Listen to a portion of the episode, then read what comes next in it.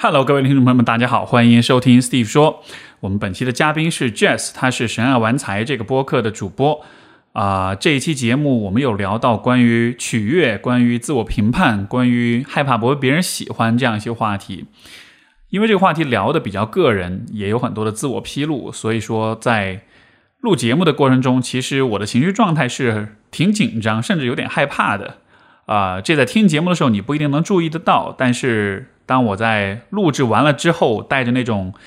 很紧张的心情，会认为这期节目录的不效果并不理想，以至于我一度都想放弃这个录音，不把它分享出来。可是后来剪辑的时候，再把所有的对话又听了一遍，我才注意到，才觉察到我当时是有多么的紧张，也再一次发现人真的是非常情绪性的动物，以至于当你在不同情绪状态之下，你看到的世界都是不一样的。所以在节目开始之前，想先做这样一个背景介绍，让你了解我是带着怎样的心情在做这个对话，也希望这样一个非常走心的探讨能够给你带来一些启发。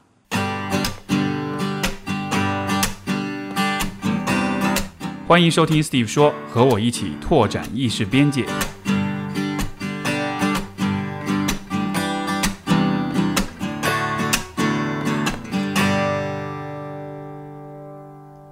Hello，大家好，欢迎收听《神爱玩财》，我是 Jess 静书。啊，这是我们两个节目，也是两位好朋友的一期串台节目，呃，而且也是一期主题性的节目。我们这期的主题，在我们录的时候还没有定好，但是大约可能的这个节目的标题就是“我以后再也不要取悦你们了”。对，Steve，你说出这句话是什么感觉？就是对听众说：“我再也不要取悦你们。”就是你们都，你们都给我去死吧！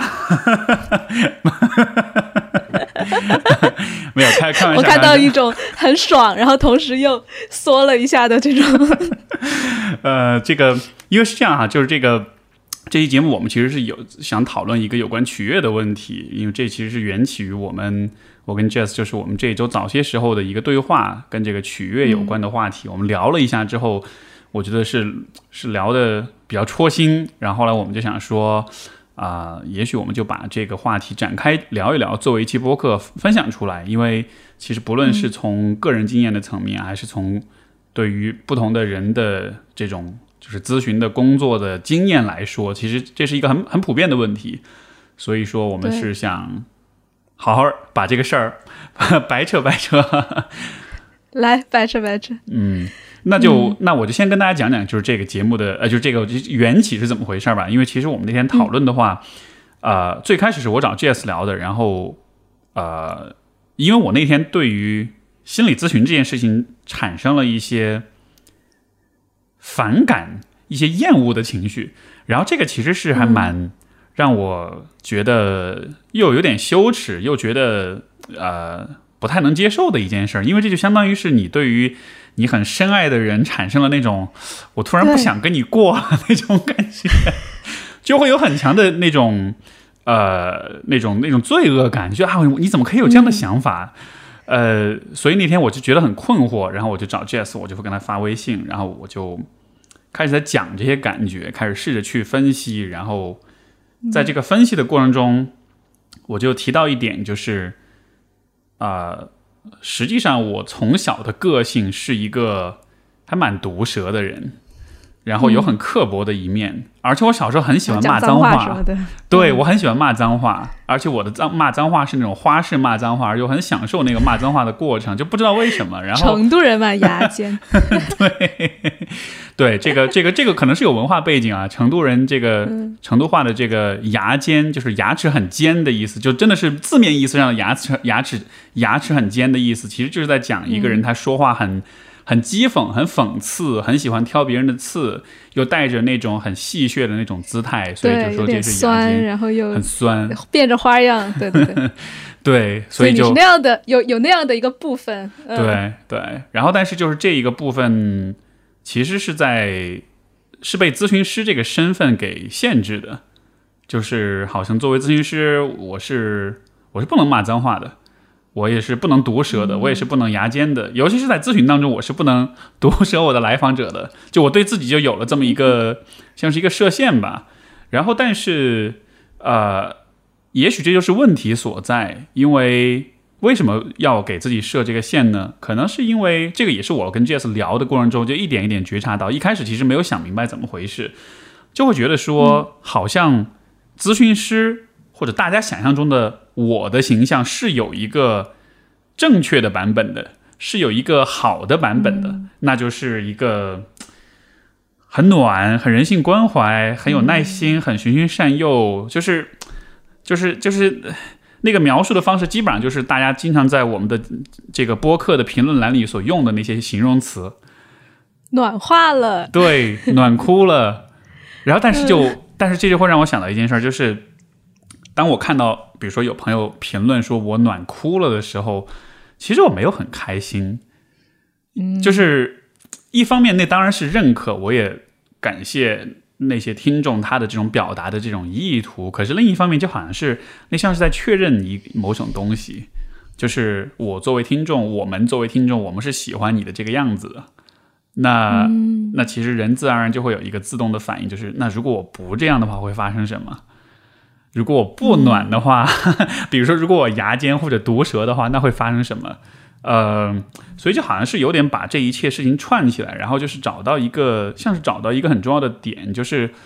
我会发现说，其实我依然是害怕自己不被别人喜欢的，所以好像我需要拿出一个特定的样子来给我的来访者看，也给比如说播客的听众们看，给所有的受众们看，就好像我我对于大家会喜欢什么样的我，其实还是有一个想象的。而这个想象到了后来，却成了像是一种束缚，一种负担。它其实让我觉得蛮不自由，蛮不能做自己的。所以最开始所讲的那个对于工作的那个抗拒的感觉，其实可能是跟这个部分有关系的。嗯嗯，就像立了一个很成功的人设，可能之前也大部分时间是享受这个人设的，然后现在突然发现人设背后，其实像就相当于你有一个圈圈，有一个形状，然后。其他的不被允许的东西就排在外面了。嗯嗯，然后当你意识到你有这么一面的时候，你你也说嘛，就如果我不是那个暖男的那个形象的话，会发生什么？你更多的是好奇还是害怕，还是都有？嗯，我觉得更现在现在已经有点就是习惯了那样了。呃，这个。尤其是在咨询当中，我觉得这个是一个很重要的问题，因为其实咨询的水平的好坏涉及到就是个人价值的问题，就是我会以这个来评判自己的，就是用专业的专业水平来评判个人价值，我会对自己有这样一个评判，所以啊，好像我对于就是专业水平高和低也是有一个特定的想象的，那个想象就是得是很。有温度的，得是很关怀，得永远都是耐心的，然后从来不会跟人急眼的那种的。实际上，实际上这个问题，呃，回想起来，其实曾经有非常敏锐的来访者提出过这一点，就是他们告诉我说，觉得在我面前很有压力，因为就好像是我不论怎么崩溃，我不论怎么不开心，我看着你，你好像都很平静，都很安稳的样子，嗯，就好像这样子反而显得好像我很脆弱的样子。然后当他们那么说的时候，我才能意识到说，哦，其实我原来想象的那个那个很耐心、很专业的那个形象，那不一定是对他是对来访者是有好处的。有的时候其实是会影响到他们，甚至会给他们带来压力的。就是，嗯，以以前真的是是有来访者提过这一点，然后就是可能在那一刻就会一下会反应过来说，哎，这这么做好像有点问题。但是真的是，这真的是是一个很深很深的习惯。就好像时间久了，你还是会，就我还是会回到那种那种状态里面去，就是那种作为一个人，呃，我还是希望自己被喜欢的。而当我想要被喜欢的时候，我就会做出一个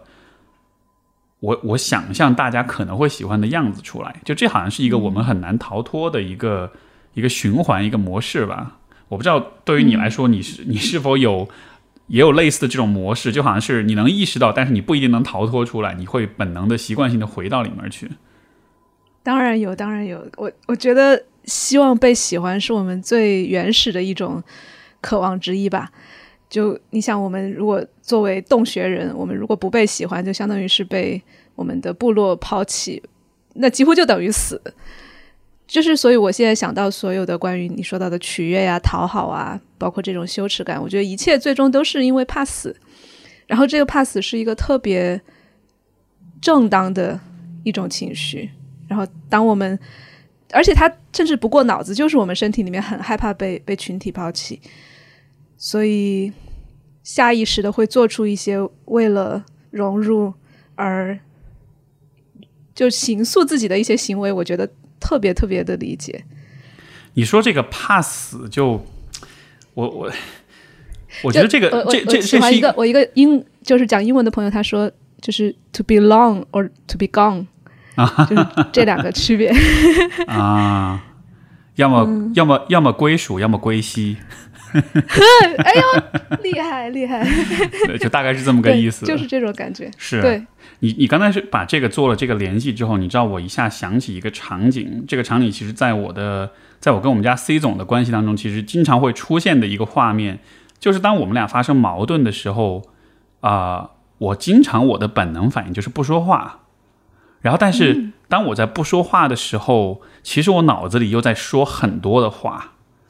就是我其实有很多想说的东西，但是要让我把这些很多想说的东西真的跟他讲出来是非常非常难的，而是什么在阻止我呢？你刚才说那个怕死的感觉，我突然觉得好像就是那个怕死的感觉。就它是一个极端不理性的一个，但是是很强烈的一种感受，就好像是如果我这么做了，就会有一些很可怕的事情发生。它它几乎是一个，就是它显然是一个非理性的一个一个一个反应吧。对，但就是真的是有那种程度，就真的是到怕死的那种那那种那种强那种强度。你说到非理性，你看，其实咱们人类有理性才多少年，然后我们生活在就几百万年就都是动物，那是多少年？嗯我觉得哪个哪个更根深蒂固，其实很正常。是啊。然后我就在想，你你说的那些，就是你脑中没说的那些话，你后来会说吗？啊，这个这个这个，其实就是如果做一点这个怎么说呢？自我分析的话，我好像我从小就是这样子的，就是啊，比如说老师或者父母在训我的时候，我就喜欢沉默不语。但是其实我在沉默的时候，我脑子里会想很多的话，包括会想，比如说反驳他们的话，或者是不同的观点，或者是啊，我认为他们错了的地方，就是我自己的那个思考能力蛮强的，所以我会想很多想说的东西，但都是用沉默的方式在脑子里去进行。像现在的话，就是啊，我觉得可能我会更有意识一点。当我知道我心里有很多话，我在默默的在讲的时候，有的时候我会啊，尽我所能把这个话。找一个机会说出来，就像比如说，呃，这也是前几天发生的事情，就是我们当时，当时我跟 C 总，就是我们应该是要去出门去一个地方，然后呢，但是他可能就因为，呃，可能粗心忘了一个某一个东西吧，然后总之就浪费了一点时间，然后我当时就有点眼神就点，哎呀，有点嫌弃他那种感觉，然后后来他就，然后我们出去之后吃饭的时候，他就很不爽，他就说。你看，你刚才嫌弃我那个眼神，就开始批评我 那样的。然后，其实我在他在批评我的时候，我就一句话都不说。但是我心里是在想的是，其实我对这件事情在意是有我的原因，是有我的理由的。可能我们两个当中，我是那个比较细心的那一个，我是那个比较照顾细节的那一个。而我这么做，其实真的是因为，啊，你照顾到细节，你才能避免很多意外跟很多风险。嗯，就是我其实是带着一个像是一种保护性的一种心态在做这件事情，然后但是可能我确实表达方式有一点呃不那么的友善，或者是有一点着急或者怎么样的，然后但是就是我在心里面就默默的为自己的这种被指责跟委屈就解释了很多，然后就你知道就是完全是一个内心戏嘛，但是后来我就觉得不行不行，我我不要这样子，就是我不要只是心里自己说，然后我就。又又沉默了一会儿，蓄了一会儿力，然后就，然后就跟他讲出来。我就说，哎，我我我跟你说，就是我我会我会很计较这些细节。其实我不是针对你，其实我我的出发点是什么什么，就把我刚才心里想的就讲了一遍。讲了一遍之后，大家就好像这事儿就说开了。但就是你看，这样的一件事情是一个我需要非常有意识的去做才会做到的事情。更多的时候，如果我没有意识，或者我如果靠自己的本能、靠自己的习惯去处理的话，可能就是不说，因为我就会很怕说这些事儿说出来之后，可能就不知道，就是其实也不会怎么样，就理性上去分析也不会怎么样，但就是那个很根深蒂固的那种情绪反应，就那种有点像是要会有可能会死掉的那种威胁感。嗯。但你看啊，你一开始说这种模式很难跳脱出来，但是你其实已经在跳出来了。你虽然就是在 struggle 了很久之后才说出来，但是我觉得每一次比上一次早说一秒，就已经是在打破这个魔咒了。嗯，你知道吗？在我们社群里面，我们有一个活动，就是一个 hashtag，就是一个标呃标签，然后后面会说没标签是没说的话，然后就把自己就像你说的那种憋在内心的话全部说出来。他不见得就是。对方也不在我们社区里面，所以他说了，别人也不一定看得到。然后也不是说说了之后，他就真的要去给对方说那些话，只是说有了这么一个标签之后，大家突然会发现，哦，原来我每天都在憋那么多话，然后我有一个地方把这些憋的话放出来，真的就在过了一周或者两周之后，大家都会发现自己的内在会有一些变化。就是哪怕这些话没有给当事人说，只是说给自己听了，好像对自己诚实了一点，然后更加及时的把这些没说的话找一个地方表达出来了，就会感觉到自己的力量也有了，然后边界好像也清晰一些。嗯，所以大家就经常在那个社区里面啊，我没跟我我爸说什么什么，我没跟我妈说，我没跟我老板说，我没跟我朋友说，就全是那些。嗯 嗯，好，这个这个画面其实蛮有意思的，就是所有人都把自己。想说但没说的话，就是聚集到一个地方去讲。就是我我脑海里立刻会有的一个画面，就是呃，比如说一个一个内向或者沉默不语的一个人，但是其实他那种沉默是非常喧嚣的，因为因为当他没有说话的时候，他心里面可能有很多很多想说的东西，甚至说是。多过，当然，也许这个我是有点带入我自己的经验，就是 就是当一个人沉默的时候，他想要说的东西，甚至会比他能说的东西还要多。就好像是你说话的时候，你的那个语言是线性的，你你的每分钟能发出的音节是有限的，但是你的想法可能是非常非常的丰富的。对，所以就是那种沉默中的那种喧嚣，然后而如果又是很多很多人，包括就是很多人在可能时间长河当中，也许真的是有很多话都是。真的就是没有说的，就都被过滤掉了，或者是被自己给放弃了。然后，就像那个《银翼杀手》里面，他不是说 “like like tears lost in rain”，对吧？像像嗯像雨水中的眼泪一样，就那么消失了。嗯，哎，Steve，我好奇你啊，就是当你这种遇到这些事情，然后你陷入沉默的时候，你的身体是什么样的状态？比如说，更加像是。你说了像喧嚣有有想要反抗，所以是一种比如说心跳加快，啊，有那种有力气，但是是把它忍住的，还是慢慢的就已经开始进入一种僵冻，因为说不出来的状态了，更靠近哪一种？嗯，我觉得可能更多的就是一种很隐隐约约的害怕的感觉，嗯，就是就是怕不知道接下来会发生什么。或者怕一个，其实我没有办法用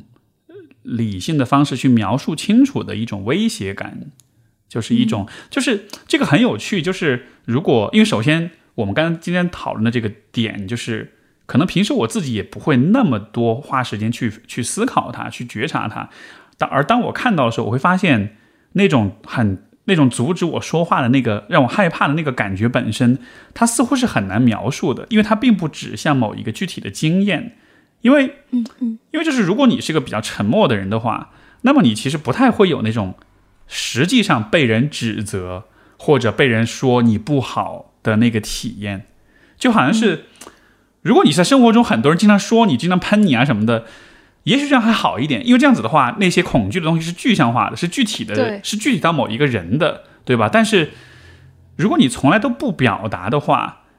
那么那种威胁其实就存在于你的想象当中，而且它会很模糊，无限大的，它是无限大的，以及它非常模糊，你甚至都不知道它长什么样子，因为它没有一个具体的脸孔，没有一个具体的一个一个一一个一个语境或者是一个一个具体的情境在那儿。所以就这可能这可能恰恰就是问题所在，就是它如此的模糊的时候，我甚至都没办法去描述它，我甚至都不知道到底是什么在在阻止我在表达自己。然后这个现象，我在想，如果去思考一下它的产生的原因，我觉得这个在很大程度上其实是和忽视有关系的，就是说，啊。可能比比如说回顾我自己的成长的经验，在家里面也好，在学校里面也好，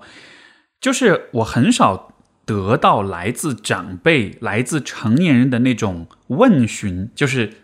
对于这件事情你是怎么想的？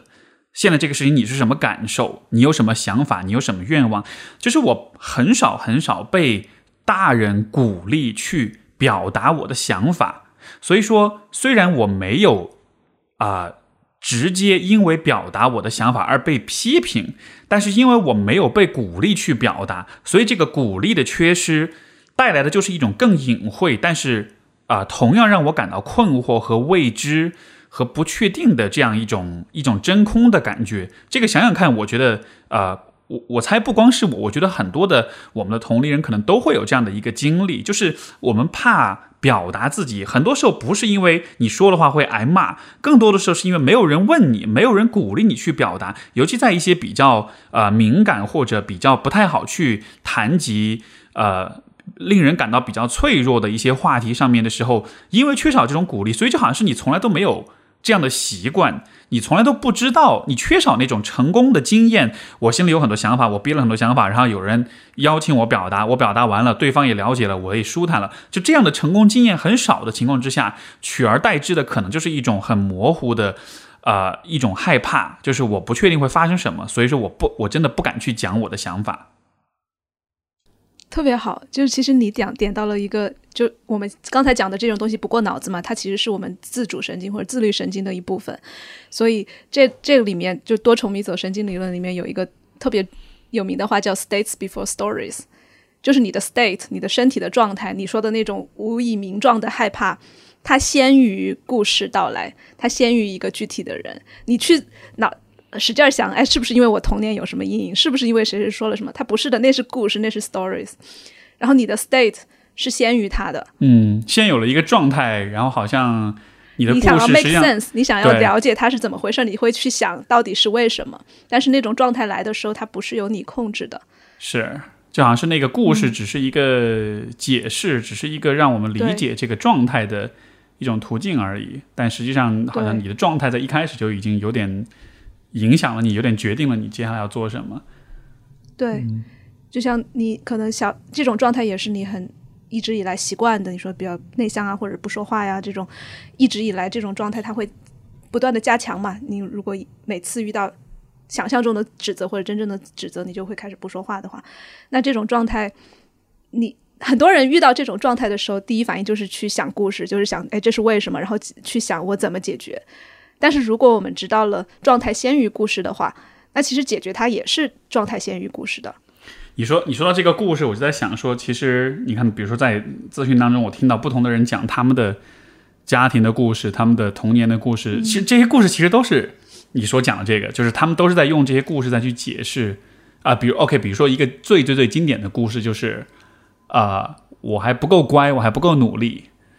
如果我做的更好一些的话，可能我的爸妈就会更认可我。如果我学习再努力一点的话，可能他们就会对我更好一点。就实际上，可能这个故事就是在解释，在最开始你面对父母的时候的那种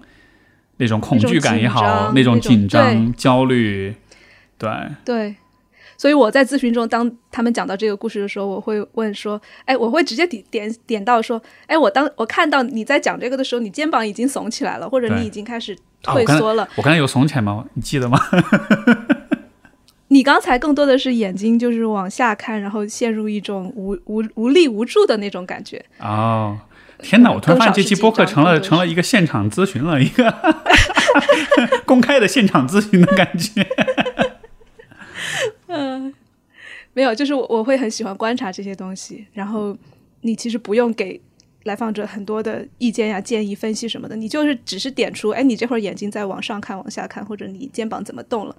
他们我觉得这样做，一方面就是让他们回到现实里面，哦，我们当下是这个样子的；然后一方面让他们意识到，我所有的故事的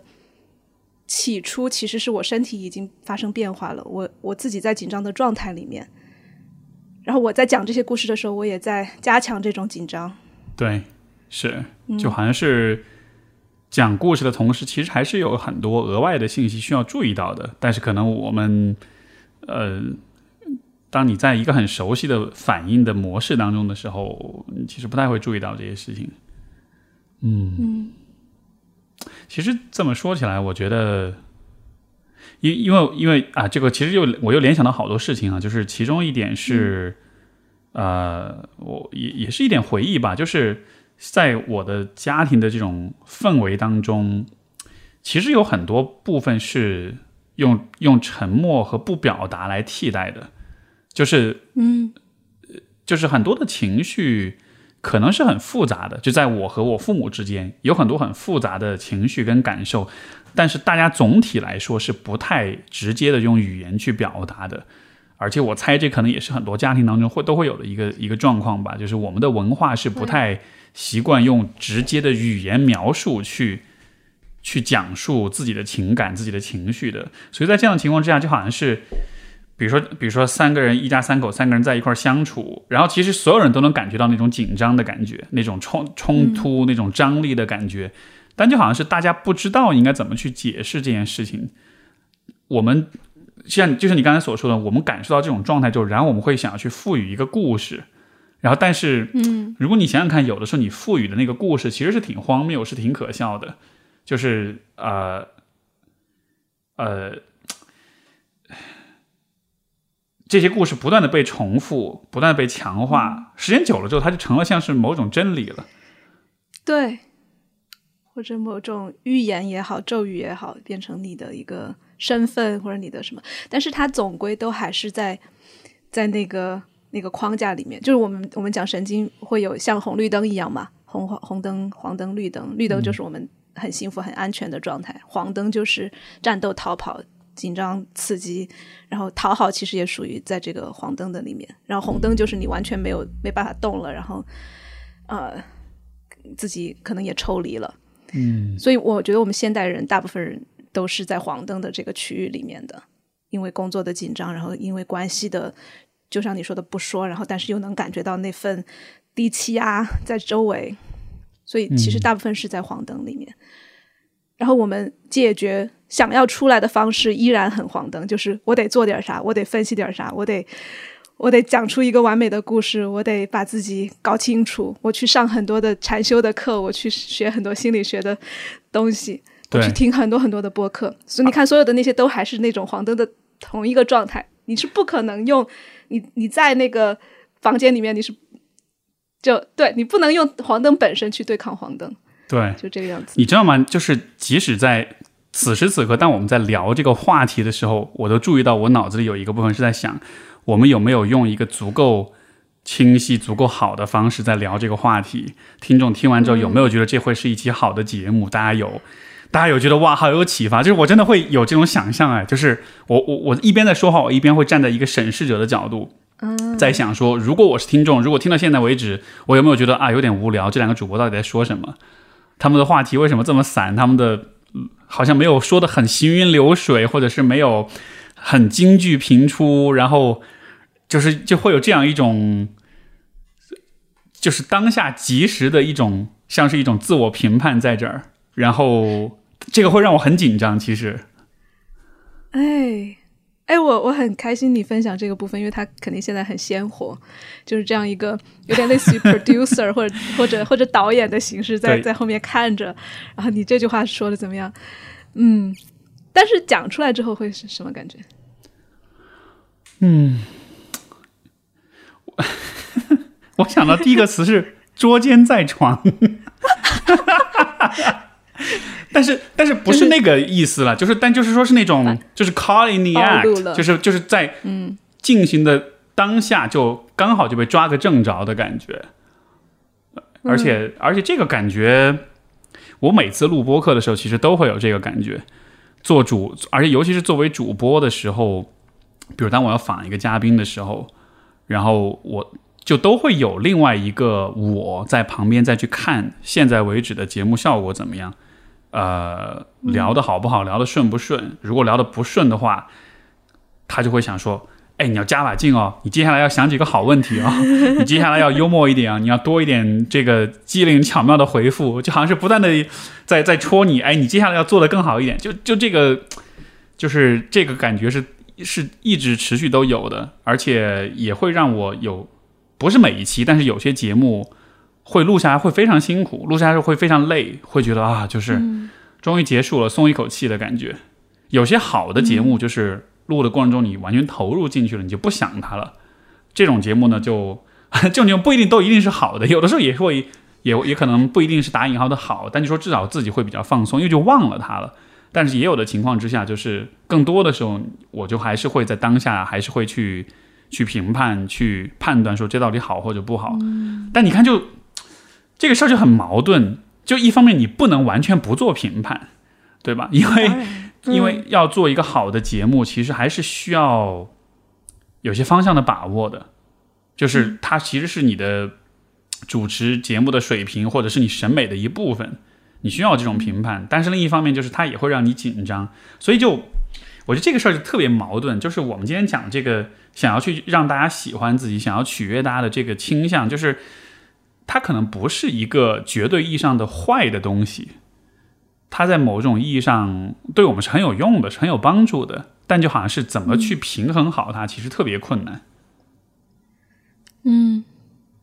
我刚才有有听到你对于你自己这个观看或者是在点评，然后制作人的这个部分有很复杂的感情，就是一方面也认可他，认可他，就是能够把控节目的走向啊什么的，一方面又觉得受他困扰。嗯。就说说到这儿之后，我我就我就在我我对这个部分的感觉就是，他就有点不好意思的嘿嘿一笑，就是那个导演的角色，然后就然后就闭嘴了，然后就不敢说了，就是就是就不那么不那么叽叽喳喳，不那么唠叨了。哎，是因为就是我们都看到他了吗？嗯，一方面是都看到他，另一方面有点像是一种。就好像他的想法是说，哦，其实你们也是想把节目做好的，不是只有我一个人在担心。嗯，就有点，就对他来说压力也很大，因为他是导演，他是负责节目质量把控的那个人，所以他好像是那个特别着急的那个人，然后他生怕做不好，但是他会发现说，哦，其实这不是只有我一个人想要做到的事情，然后会会放松一点，会把那个就是那个压力就会小一点，会分担一点责任出去的感觉。嗯。而且我在想，是不是他也就是很害怕收到负面评价，嗯，然后觉得收到的时候也是他一个人在揽责任。这种这种感觉，我觉得尤其放在今天的这种社交媒体的时代，其实是一个特别啊令人困扰的事情。就我我我我可以分享的一个点就是，呃，比如像小宇宙，它的那个 A P P 上面就是会有那个节目的热门的排名。首页会有推荐，每当我看到，就是比如说别的节目收听很多呀，排名很高呀，或者是很受欢迎啊什么之类的时候，就心里面都会有那个焦虑的感觉，而那个焦虑可能就来自刚才说的那个、那个、那个、那个、那个小导演的角色，他就开始说：“ 哎呀，你看看这些节目好火呀，好受欢迎啊，然后这个这个。”你得做点什么。哎呀，我好开心啊！原来不只是我一个人这么想，然后你上了那么多次首页，首首页还是会这么想，我就放心了。我我我的猜想是，可能每个主播都会这么想，包括有的时候我，比如说我，比如就是上一期节目那个，我也上了首页推荐，然后发朋友圈，然后什么的，我一边都这么做，我一边就很讨厌自己，因为。我知道我这么发了之后，比如说其他一些有台的主播看到之后，可能也许心里面也会有这种感觉，但是就但是就是又很想秀一下，哇，你看我的这期节目好受欢迎。但另一方面，其实你又知道，你也在贡献着那一个，就是你也在为别人的焦虑做一份贡献的那种感觉，就很没有啊。我觉得你要你要感觉是很很骄傲、很庆祝，完全可以发呀。然后我现在我现在对。跟嫉妒的关系就是，哦，我感觉关系很好，就是我会嫉妒其他人，然后但是我觉得这种嫉妒又是很给我很多的动力啊，然后又给我，就是我 我的一个朋友就跟我说，就是你如果不是喜欢那个人的话，你是不会嫉妒他的。然后不是有一点那种什么两个人有火花的话，你是不会随便嫉妒一个人的。所以我现在一想到我会嫉妒，我看到小宇宙呃上面的首页有哪些哪些台，然后我会嫉妒某一些台，我就会觉得，嗯，那我跟这个人关系应该 还蛮微妙的。嗯，是是是。所以也不见得只是增加我的焦虑。嗯，对我我不知道你会不会有这样一个感觉，就是其实呃，我们今天聊这个话题，我觉得比我预想的会会聊得更更磕巴一点，更更曲折一点，因为可能是因为那天我们在微信上聊的太顺了，因为那天就真的是一下在那个情绪里面，一下状态出来了之后，然后一下就有很多东西。就你知道，当你在做一些这种很很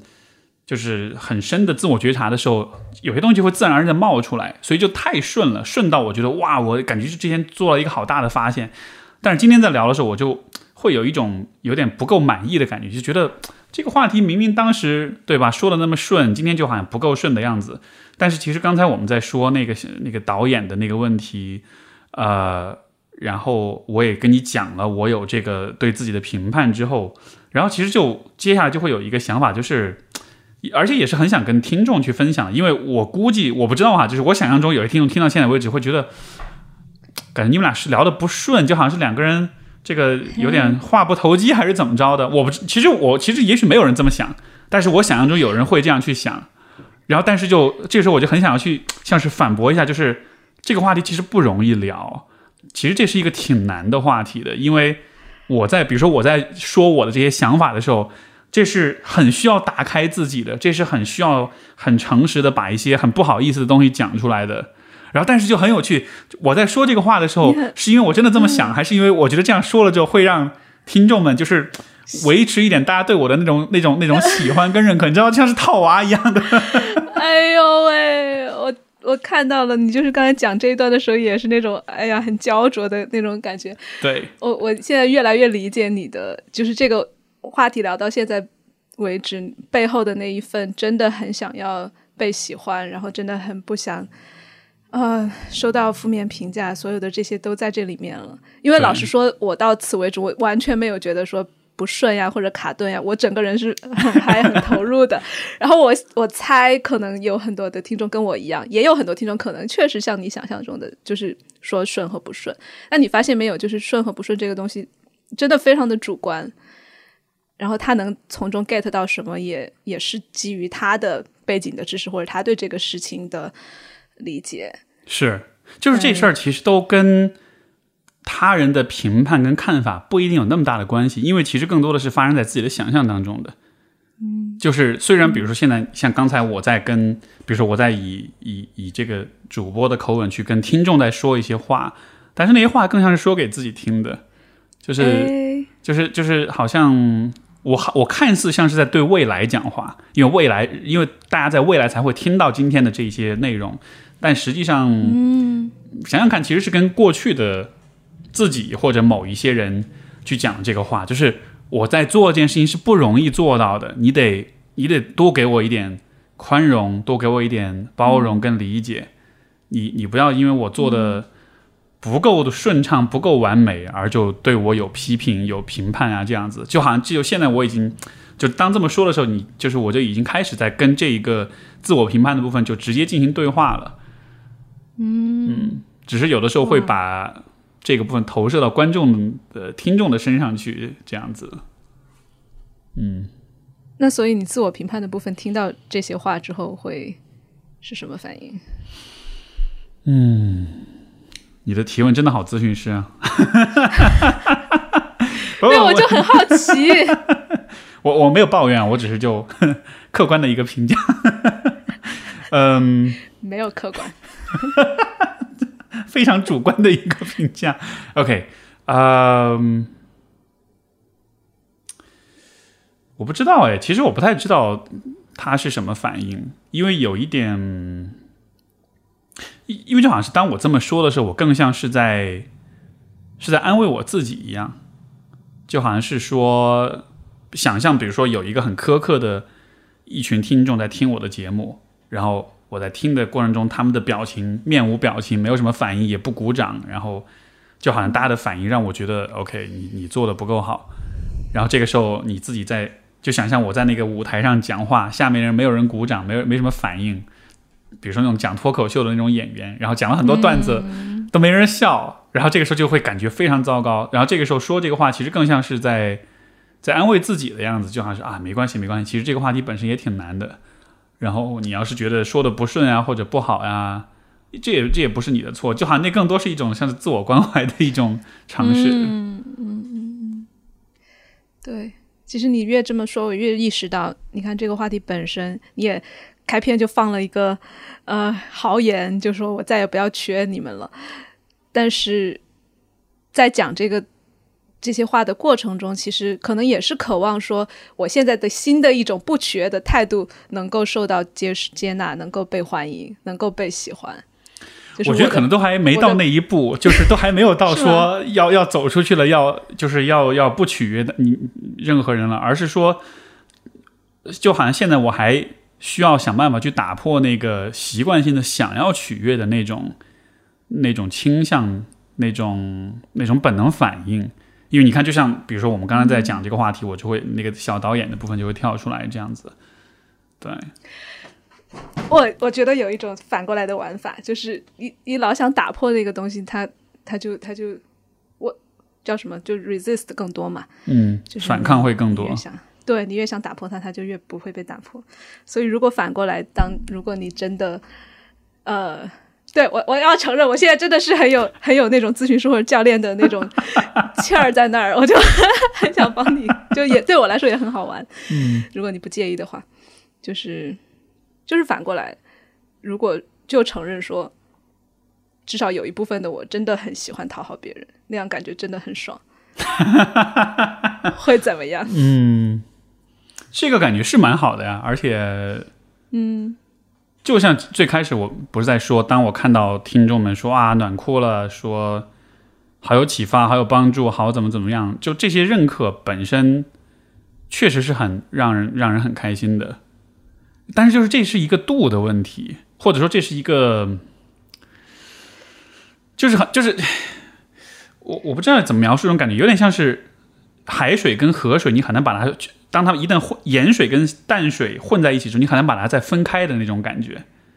就是这当中有多少是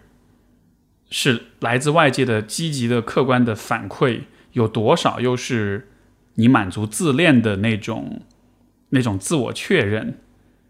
就是让别人喜欢，确实会让你开心，但是当它变成了你唯一的动力来源的时候，或者当它。成为了一个很主要的一个目标的时候，那，我不知道你能不能懂我的意思，就是这个这个度在哪儿？我觉得这是一个特别特别特别难的问题。我这会儿就特别的 playful，我觉得特别想，就是你看啊，你其实还是想做一个做对的事儿嘛，对吧？做好人，因为把握这种啊喜欢赞美、喜欢那些东西的度是一件更对的事儿。然后我如果过了那个度，呃。就变成自恋了，或者就海水就什么分不出来了。那我就会想，真的，如果我们允许那个部分去想，我就是要，就是我就是没有度的，我就是失控的，我就是渴望那种无度的被人喜欢，然后就就是我也不去 control，就是那个线到底在哪里，因为那还是一件很很辛苦的事情。对，OK，就故意就故意放纵自己。对，就是如果把它夸大，把这种讨好取悦夸大，会是什么样子？而不是去找那条 fine line。我想到的画面就是我站在奥斯卡的领奖台上，对吧？全世界都喜欢你。天哪！嗯，但是那并不会让我很开心的感觉，就好像是那并不是一股特别特别追求的一个东西，有可能我性格当中是有。那种表演性或者是那种被人关注的那种欲望，其实没就确实没有特别特别强，可能有，但是不是特别特别强。就嗯，所以好像，所以可能才会有这种反思，就会觉得说想要找那个度在哪儿，因为到了极致，那并不会让我非常开心。它是一个也许还 OK，也许会一时会觉得有点成就感的东西，但它可能不会是一个我认为最有意义或者是最值得追求的一个东西。嗯嗯，但是你 你刚这个方式我觉得蛮有意思的，以及 我我刚才又想到一点，就是也也是一个觉察。哎，其实我觉得我们今天聊了好多都是都是在在做自我觉察，就是嗯，我刚才有一个很有意思的觉察，就是因为。就是整个对话的过程中，其实我一直都有一点点不自在的感觉。我其实一直很困惑，一直在想这个不自在到底是什么。然后我刚才也许找到一个故事来解释这个状态，就是因为今天的感觉有点像是，呃，这本来是录播课，就好像本来我把自己放在一个相当于是节目主播的一个角色上。但是，但是现在我觉得一直是你在玩我，是你在，我反而成了那个像是一个小白鼠，一个被分析的对象，就好像是有点反客为主的那种感觉。然后就是我在一个本来我习惯了去控制的一个场域当中，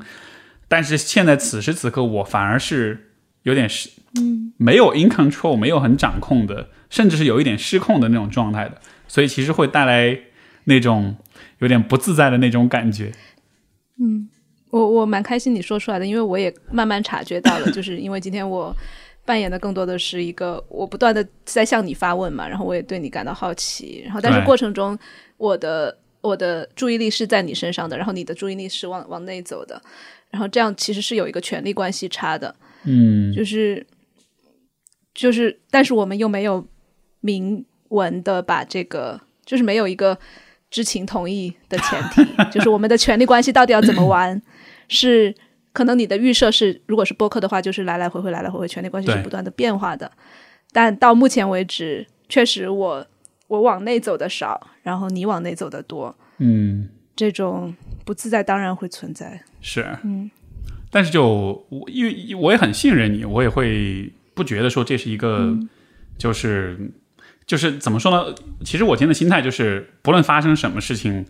我都去接受这种不适也好，这种感受也好，或者是嗯任何的反应，我都愿意用一个就是迎面而上的心态去面对吧。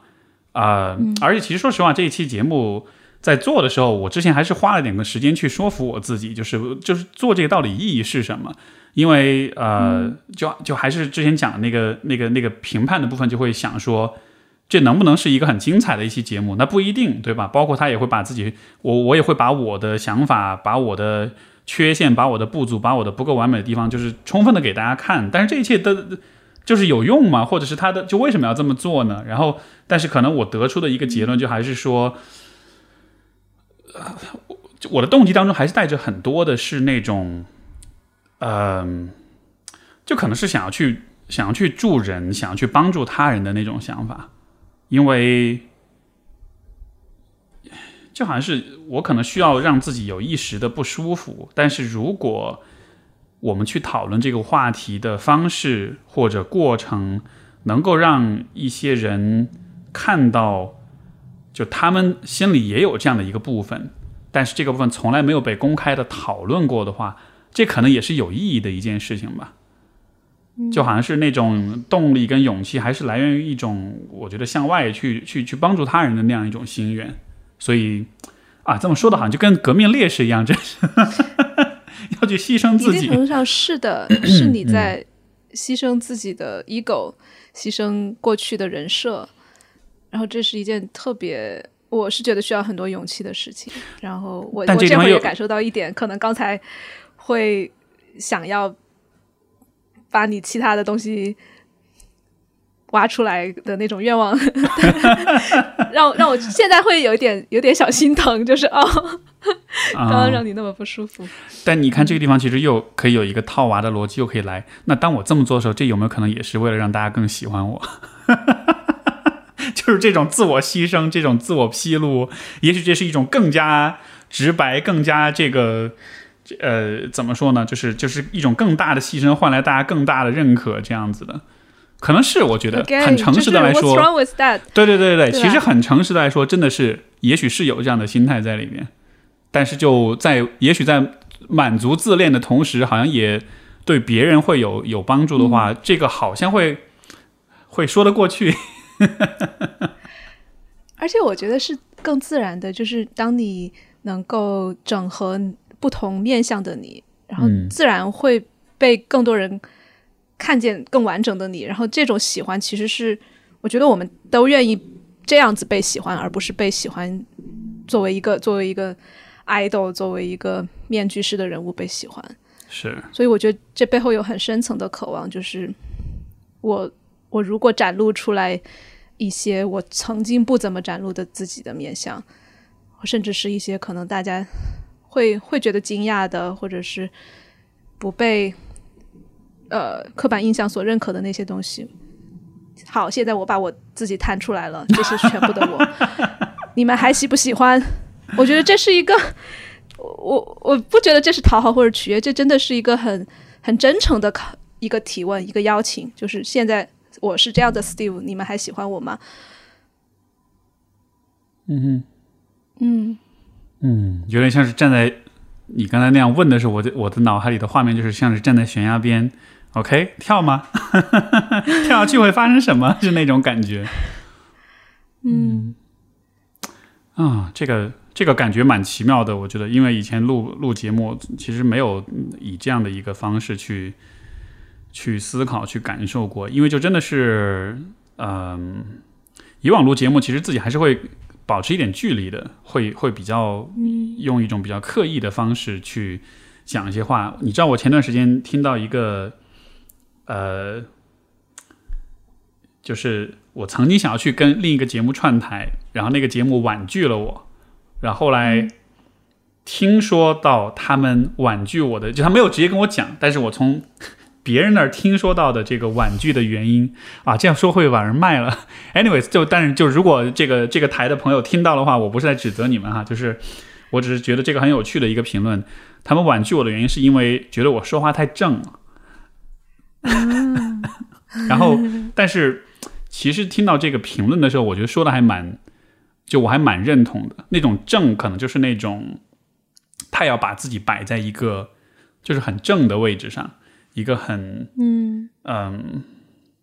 我也不知道怎么描述，但是就是这个词儿还用的蛮精准的，就跟我心里面的那个感觉是蛮一致的。可能就是那种很严肃、很正经，然后很很上纲上线的，然后呃，好像三观也很正，然后说话也很积极、很正能量，很总之就是会，可能那个感觉有点像是，比如说前面讲到有有之前有来访者提到了，在我面前说话的时候，会觉得自己。好像我太正了之后，会把他们的不堪、跟阴暗、跟破碎都都对比的，像是让他们觉得特别有压力或者特别羞耻的那种感觉。所以可能是类似的状况嘛。就是我好像之前是更习惯在那样一种面具或者那样一种光环，呃，就是那样一种角色之下去去表达我自己，因为好像那个是我觉得最最容易被人接纳、最容易被人喜欢的一种姿态。而，嗯，毒舌也好，骂脏话也好，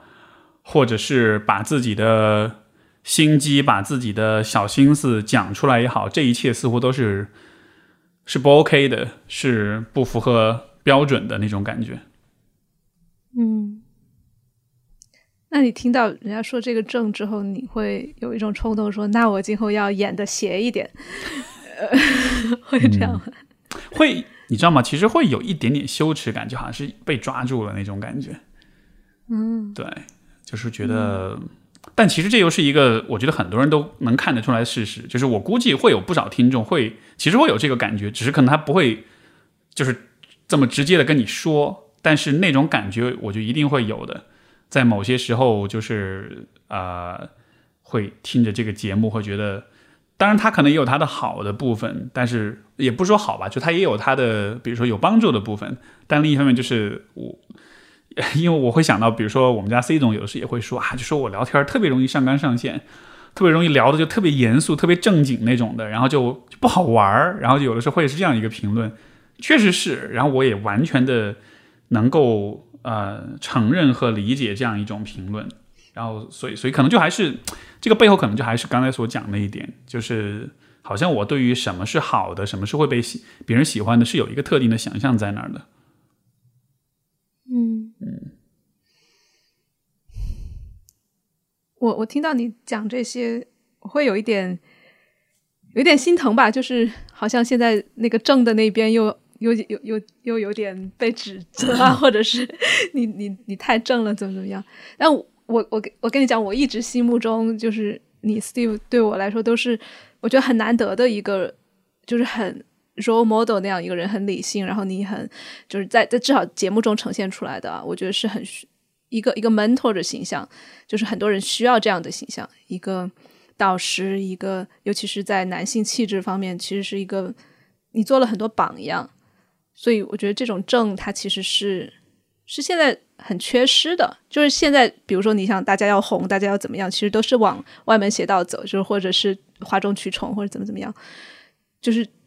正的这种东西，反而现在很多人会觉得会会瞧不起吧，或者会觉得啊，他。没没没什么花样，没什么那种 吸引人的东西。我觉得不是的，其实很珍贵，在这个时代。然后同时也理解，就是如果只有正的话，或许你的别的面相在你的节目里面没有展现出来。是啊，谢谢你这么说。嗯，真的真的，我自己会一直。我的那个不正的那个部分，其实之前有些其他节目的串台啊什么的，然后就是有有会有会有会有表达过，像之前有一次去那个来都来了，然后。当时在节目中有一段是我是去跟他们解释那个啊，就是“锤子”这个词的意思，然后大概就是四川话脏话指南那种的。然后那一段就好多人就说：“天哪，你原来是这样的，Steve 老师。”然后就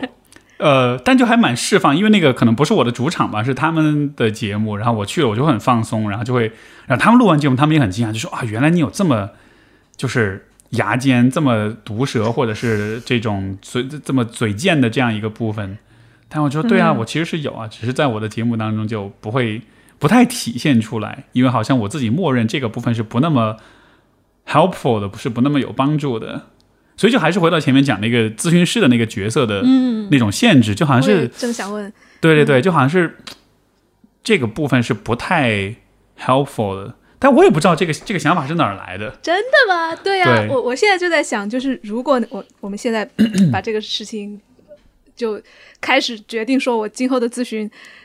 我可以试着放一些这种东西进去，你觉得有可能吗？就是或者可以怎么弄？嗯，我想这个可能也还是跟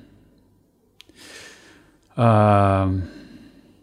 因为可能当一个咨询师在受训的时候，当他在成长的时候，他接受的还是比较标准化的训练。而比如说刚才我们讲这个这个比较毒舌或者比较呃怎么说呢？就这就这个部分是是很个人化的东西，这个部分好像没办法就是被教给你，所以好像除非是我之前有过其他的模范。他们是这么做的，我看到之后，我就会觉得说，哦，OK，原来这样子也是可以帮到人的。但是因为我没有看过这样的样子，我看到的更多的还是，就大家都是差不多的，是一个比较正的、比较嗯有温度的、比较温暖的。对对对，是。我突然想到，这里面是不是也有一个性别元素？就是我突然在想。我因为我自己真的在咨询中，我我会骂脏话的，我会，而且英文里面我就会直接说 啊 fuck 或者是什么，我都会我都会直接这样说。但是我在想，如果是你，你是一个男性咨询师，然后如果是一个女来访者，或许你说这些东西的审查又会多一层，会不会？对对对，有可能是因为很不幸的是，中文里面很多脏话确实是确实是跟女 跟女性有关系吧，所以那个说出来就会，对，就是。就是就是感觉好像会有点冒犯的那种感觉，但其实那又不是我想要表达的东西。但就好像是对，就像比如说骂脏话，其实你只想表达一个很强烈的情绪，嗯，然后但是就你没有更好的语言。我们不说我们不说脏话，但是你肯定也有一些就是你没说的，就是因不符合咨询师的那个温和形象的一些很犀利的话，嗯，那些应该可以尝试说一。对，我不知道啊，可能可能我会有的时候。可能我吞的最多的话是说，嗯，怎么讲呢？就是，我觉得可能就是那种，呃，当我看到，呃，一个人他的他有点被他自己情绪牵着走的时候，然后有一点这种，呃。有点有点反复的这种时候，我这种时候可能我心里面会有那么一点点那种有点不耐烦，或者是啊，Here we go again，就是有点这种感觉。对，但是这个，但是这样说其实并不是太友好，而且我也确实不太觉得这可能，我不知道吧，就是我我不太确定这样去这样说能就是能以怎样的方式去把这个意思表达出来，但同时又是建设性的。就好像是说，那像是一种对人对人这个不完美的生物的一种不耐烦，就好像是说，哎呀，我们总是要被自己的情绪牵着走的样子，可不可以不可不可以 不被他牵着走？哎呦喂，老实说啊，我觉得在这种情况下，你不要把它审查或者包装成一个又是这样一个很理性的说法，你真的就是，哎，我我老实说，我有点不耐烦了，我听到这个事情讲了很多次。然后你就问他，你听到我这样说，你是什么感受？因为我我们在圈里面也经常会发生这样的事情，就是你真的给他表表达不耐烦的时候，他说啊，终于有人真的也这样说了，因为否则的话，就是在我脑子里面，我自己也很讨厌我自己，每次都在这个事情里面打转，每次都出不来，我自己也很不耐烦。然后你的不耐烦你表达出来了之后，相当于是一是确认到了我自己也有这样的想法，嗯，二是他就把它。外外部化了，也就不是只是我自己在脑中评判我自己了。就所以，我经常有时候表达出来一种啊，真的你这样子好讨厌啊，或者你你怎么能这样？然后他们说啊，太好了，终于听到有人这样说我了。嗯，包括那些被被家人呃，就是很很内疚，自己没有照顾家人啊什么什么的。一开始你去安慰他，他没有用。后来你直接就说，哎，确实，你你这样说可能。很有可能你自己或者其他人会觉得你是白眼狼，会觉得你没良心，他们就很爽，就是啊，这种话 从别人耳朵中听、口中听到，比我自己在心里面骂自己舒服多了。嗯，是。所以 you never know。是啊，有的时候也许就是那种冒一点险或者做一点没有做过的事情，反而是有不一样的反应的。嗯，上次我跟你聊过之后，其实就是嗯。会有那么几个时刻，就是当我在工作的过程中，我会把自己的一些当下的那一刻的想法就很直接的表达出来，我觉得效果还蛮好的，就不一定是骂脏话，或者是呃这种 就是啊就不耐烦啊什么的，就不一定，只是说就是呃，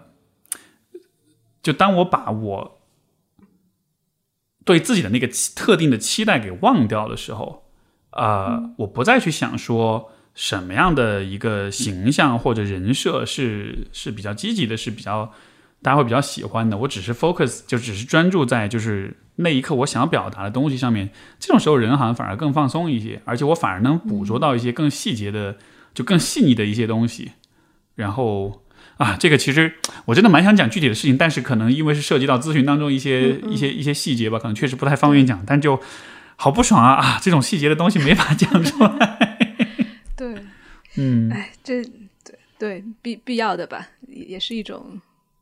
为了伦理的牺牲。嗯，这个话题你有什么更多想聊的吗？因为我觉得我现在就有点啊，一直都一直都在自我剖析，有点有点有点辛苦的感觉。能帮我接一下话吧？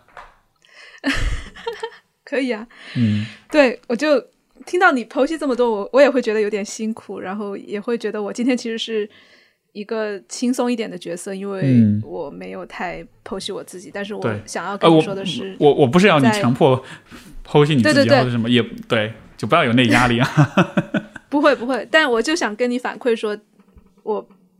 虽然是在问问题，我在。见证你走的每一步里面，我都会很有共鸣。就是你讲的那些所有的东西，我都也会有。嗯，包括你说的对咨询的有时候的厌烦。那我自己创立 Circling 这么一个社群，我有时候对 Circling 也很烦。然后我自己内心也会有那种自责或者羞耻感，然后或者觉得我在我在做什么，我为什么会对这些事情烦？所以，然后包括你讲到想要被人喜欢，所有的这些，我觉得特别特别的有共鸣。我也一直在，对，可能我今天，嗯，其实其实你你你你的角色是更难的，你的，嗯，这因因为就是我整个这个对话的这个过程中，我我自己的身体的感觉就是，其实一直都是处在比较焦虑的情况下的，包括现在就我身上一直都是有点冒汗的感觉。对，就一直都是焦虑的，因为我们如果从就比如说从这个节目的角度来说，我现在脑子里是持续的会想的一件事儿，就是如果我们把这个对话放出去，会发生什么？这个这可能意味着什么？呃，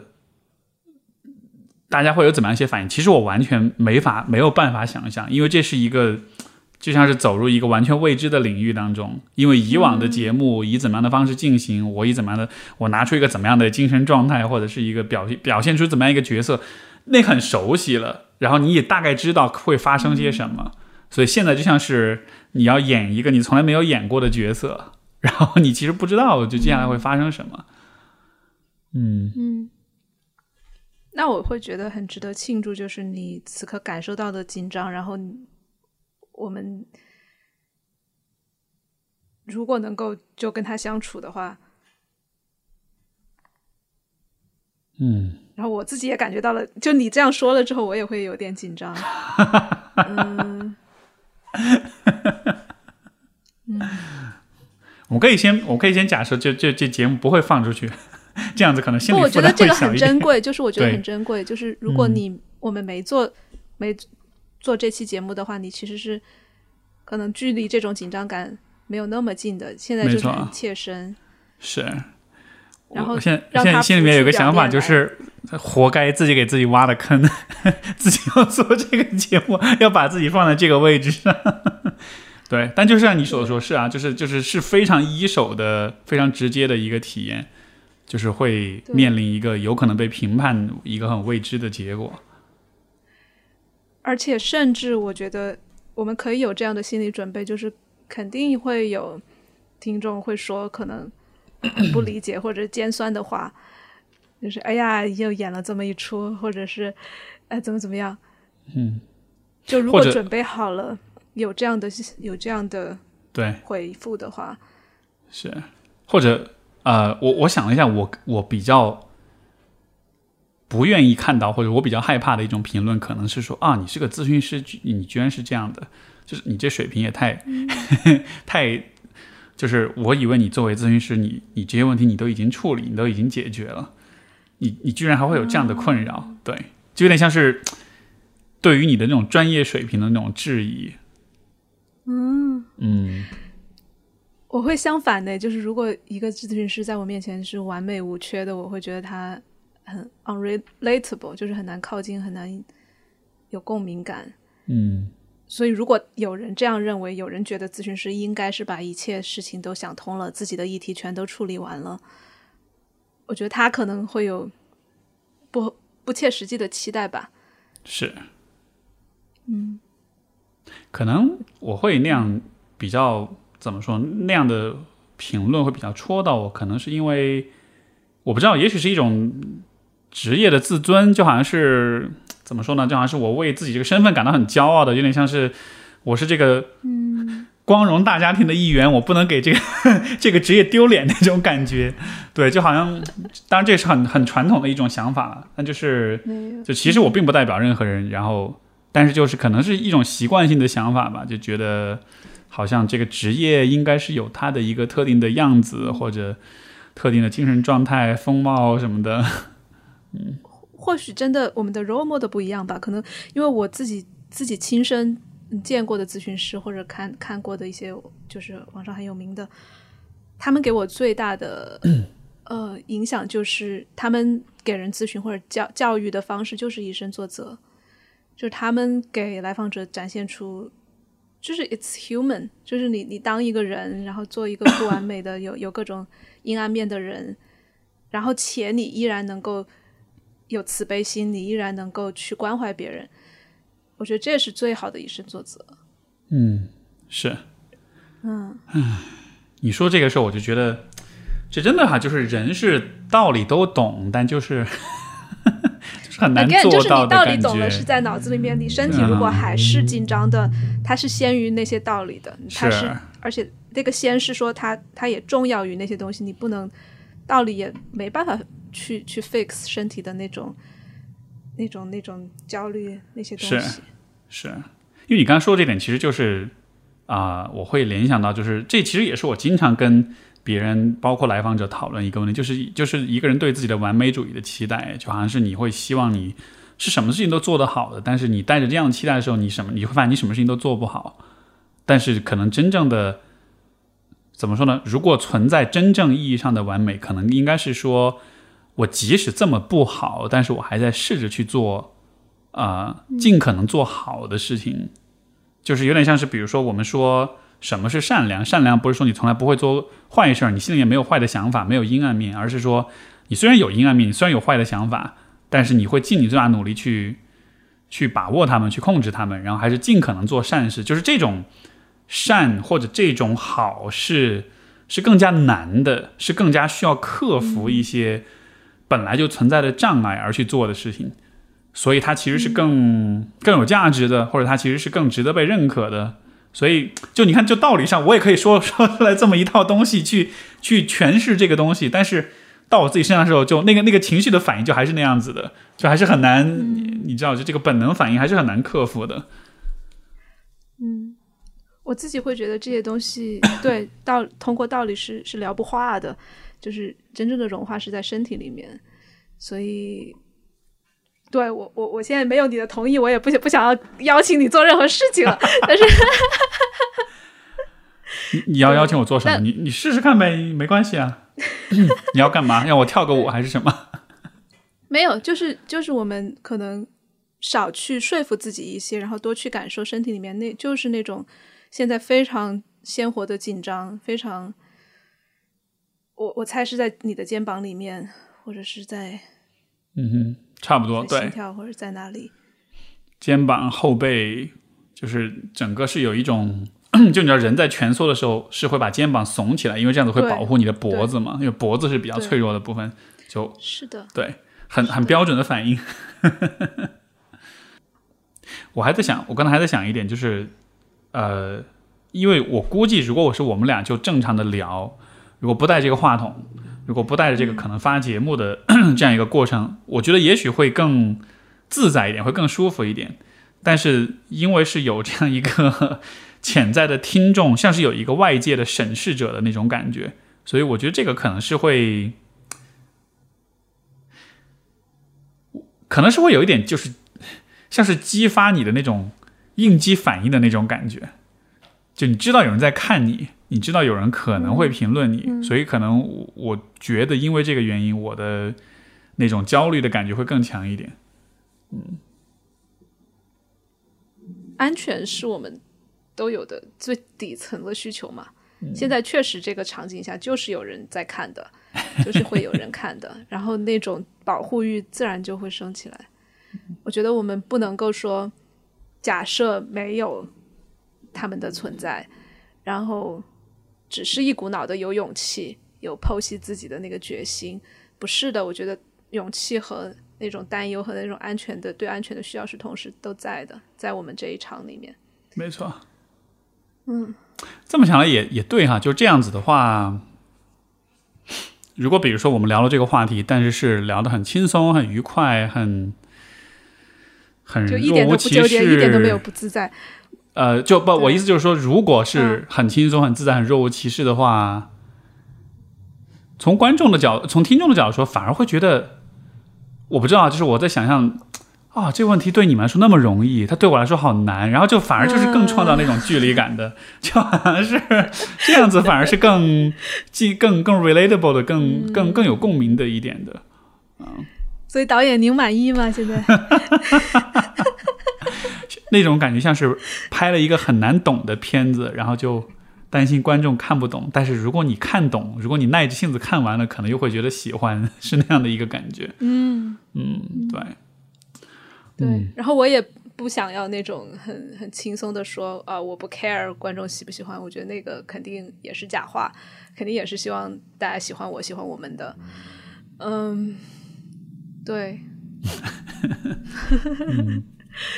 我我今天特别大一个感受就是，我相比于以往的这个播客节目的这种录制，我会很会很没有方向感。我不知道为什么，可能是因为以往的节目会有一个既定的目标，就是要让这一期节目很精彩，很很有料，听完之后大家会鼓掌，大家会觉得哇，好精彩，好好听，好好玩。但是今天有点像是我们一上来就已经说了，从今天开始不要取悦你们了，就今儿就聊一些很难的话题，而且是用一个有点推翻以往的那种人设或者是那种那种模样去去聊，就不再是聊得很正的，而是是聊得很诚实的那样一个那样一个方式，所以反而会有点没有方向感嗯，你说，啊嗯，。当然，就是我们一开始也讲到，就是不不归属就归西嘛，就是我们就其实今天整场都是在跟一种死亡在近距离的搏斗，就是这种社会意义上的死亡，天？哪，你在直视他的眼睛，你这个说法真的是这样，不然为什么这么这么紧张？就是我们在探索那个死亡的边缘，对，社死，嗯，这个现在不是很流行的一个说法吗？社会性死亡嘛，就是对，嗯是嗯在社死的边缘试探。嗯，当然是是是一种失控了。如果你依然可以很精彩的话，那你就还没有跟这个死亡共舞。，对，嗯，是是那个谁说的话？哎，是荣格还是谁说来着？就是说，反正大概意思就是说，如果你走的一条路，你如果走得很顺，说明你这条路选错了，就大概是这么一个意思。就是你遇到的阻抗、遇到的这个麻烦还不够，哎，挑战不够多，说明这条路是是不够好的那种，就是那种感觉，明知山有虎，偏向虎山行的那种意思。对对对，哎，但是你刚才这么一说，我觉得还蛮带来一种很神奇的宽慰的效果，就是我们是在跟死神共舞，所以感到很害怕跟焦虑是应该的。就啊，对哦，是这样子的。我 我听到之后，就心里就是这样一个反应。嗯嗯，对。我是有一种敬畏，就是敬你是条勇士，就是那种感觉，是条汉子。嗯，啊，我一点都我一点都不感觉我是一条汉子的感觉，我现在就觉得啊，好害怕、是一条是一条虫。对，但 嗯呃，特别特别好，我觉得，对它不见得是最精彩的、最最顺畅的，嗯嗯，我不知道你现在身体会不会有变化。其实就你刚才说这个，在跟死亡在近距离接触死亡，这个我觉得这是个很有意思的画面。我不知道为什么听完之后一下放松了好多，就好像是说，像是你把这个场景重新定义了一下。就我们不是在讲课，我们不是在分享，我们不是在，甚至不是在自我剖析，而是在面对一个比我们更大的一个一个力量，而且是一个就我们终究会臣服的力量。就对，就反而会让让我放松一点。嗯就是可能就把那个对自己的期望就放下了吧。就是以前的期望是你不应该这样，你应该自然，你应该放松，你应该沉着。但现在就，当你加上这个前提之后，我就会觉得，哎，不对啊！就是当你直面死亡的时候，这就是你应该有的反应啊。甚至说，你你可能应该是吓尿了的才对，但是现在还没有吓尿，所以好像还行，表现还可以。嗯，是吧？而且你放在死亡的这个维度上，咨询师应该是什么样子的，或者一个暖心的播客应该是什么样子？你觉得这些东西就很扯，就不重要了，doesn't matter，就都要死了。对，嗯，真的是啊，就是哎，这个这个我我发现这是一个很有趣的一个呃，像是一个思考的方式啊，就是因因为死亡是很直接、很绝对、很纯粹的，所以在他的面前的那些伪装、跟掩饰、跟取悦，就所有这些其实都嗯没什么意思了，就是这这那是活人玩的游戏。所以好像就一下子就孰轻孰重，好像一下就能把它区分清楚了。嗯嗯，哎，那所以不是活人玩的游戏是什么游戏？就是如果跟死亡玩游戏的话，会是什么样的一个游戏？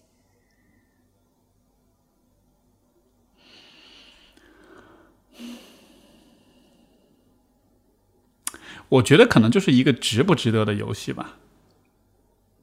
我不知道啊，就这个这个问题其实很大很大，而且我觉得某种程度上是很难回答的。但是现在为止，当我想到死亡的时候，我更多想的就是值不值得的问题。就是最终的结果是 game over，是结束，所以能够跟这个纯粹的、绝对的结束相抗衡的东西是什么？就是我意思就是说，一个人就是人在死了之后是完全的未知跟虚无，对吧？就就就是，其实这个跟我们面对未来是一样的感觉，未来是完全未知的，是一个巨大的一片迷雾。那什么能和这个东西抗衡呢？就嗯我而如果我对去问自己的时候，我觉得可能我能唯一能找到的一一个一个也并没有特别好，但是我能想到的可能尽可能好的最好的答案，可能就是值得。就是如果人固注定要一死的话，那至少你得让你的生活还是算值得的。就你死之前，你会觉得回想一下，哎，这一生过得还是算值得的。因为如果不值得，就好像是说，你你你荒废了你的时间，到最后你死了，然后一切都没了，然后，嗯，就比如说，如果是你是一个比较破罐破摔的一个方式去过这一生的话，然后最后就死了，然后就就好像是你在死之前所做的所有的事情也没什么意思，早死晚死其实都一样，但是值得可能就意味着。这个生活值得你过的时间尽量长一点，让那个死、死亡来临的尽量晚一点，因为它确实还蛮值得，就这一个人生还蛮值得被尽可能的延长或者尽可能的过下去的，就那样的一个值得吧，可能是是这样一个意思。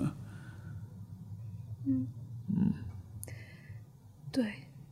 而且我在想到那一片迷雾的时候，确实是很难抗衡。我觉得就就很答我的回答就是很多的否定词，就像你说的，嗯，好像讨好不重要，然后什么什么都不重要都很清楚了。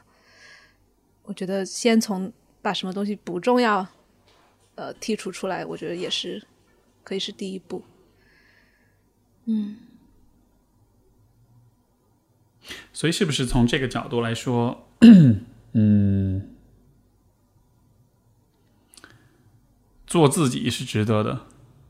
或者说我，想到的是同样的，就是对我来说，每一刻的真实吧，就是真坦荡，然后自己对自己诚实，这些东西是未来的死亡带不走的，就是我嗯，们当下的所有的这些。对，就好像是我当下做出一个大家会喜欢的样子来，好像看上去是很聪明，或者是嗯怎么说呢，带来一点优越感，或者是带来一点安全感。但是如果你把所所有的这样类似的行为跟死亡并列在一块儿，就会觉得，所以呢，就是耍猴戏的那种感觉，就是就觉得其实挺没意思的，就是最后也没有什么带，也带不来什么结果，反而会让就是死亡之前的那个生活就就是不那么的值得的感觉，对吧？因为是在演戏的，是是假的，是就你没有真的做你自己，你没有真的把你本来的样子给给展现出来，然后。而且倒不是在于别人有没有看到你真实的样子，更多是在于你自己心里知道，就是你没有你没有在做你自己，就是你你，你是否定你自己的，你是某种意义上你是对不起你自己的。而且是带着一种小心翼翼的那种能量在活的，嗯没有活开，有点那种感觉。是，嗯，而没有活开的话，可能心里面就会有一种想象，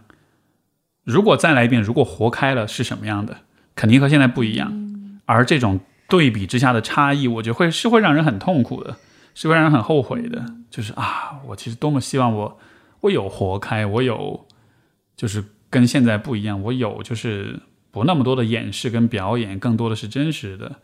自己。那样子的话，可能生谁知道生活会是什么样子，可能会不一样吧。嗯我觉得幸运的就是，当你问完这个问题之后，下一秒就可以做选择。就是如果我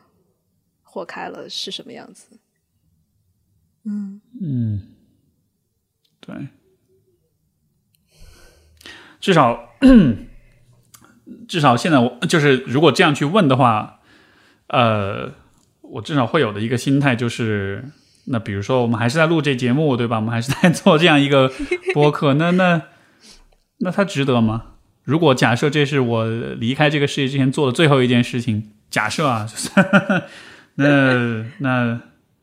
那它值得吗？或者是就这么想，我觉得还蛮值得的，好像留下这么一个东西，一一期最奇葩、最跟以往不一样，然后让我自己最难堪跟紧张的一一个一个节目。但是如果比如说不是，如果是一个很正能量、很热血或者很怎么着、很对吧、很暖心啊什么的，相比之下，我觉得还是这样的一个 节目更值得的样子，因为它很不一样，它它很。别的东西大家都很熟悉的，但是这样一个东西是不一样的，所以好像，对啊，这么一想，好像还是蛮值得的。嗯，成功自我说服。没有，在我看来，真的是有一种今天我陪另一个 Steve，我把他请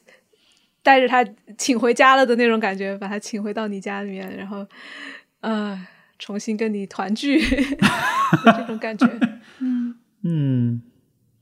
蛮蛮有意思的，真的就是你前面讲了关于跟死亡共舞那块，我能明显感觉到从那个地方开始，就好像是，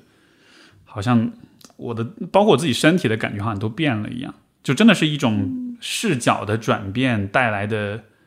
那种很大的一个变化，我一下就放松下来，我现在就觉得还蛮放松的，也没有出汗了。我刚才有有看到，对，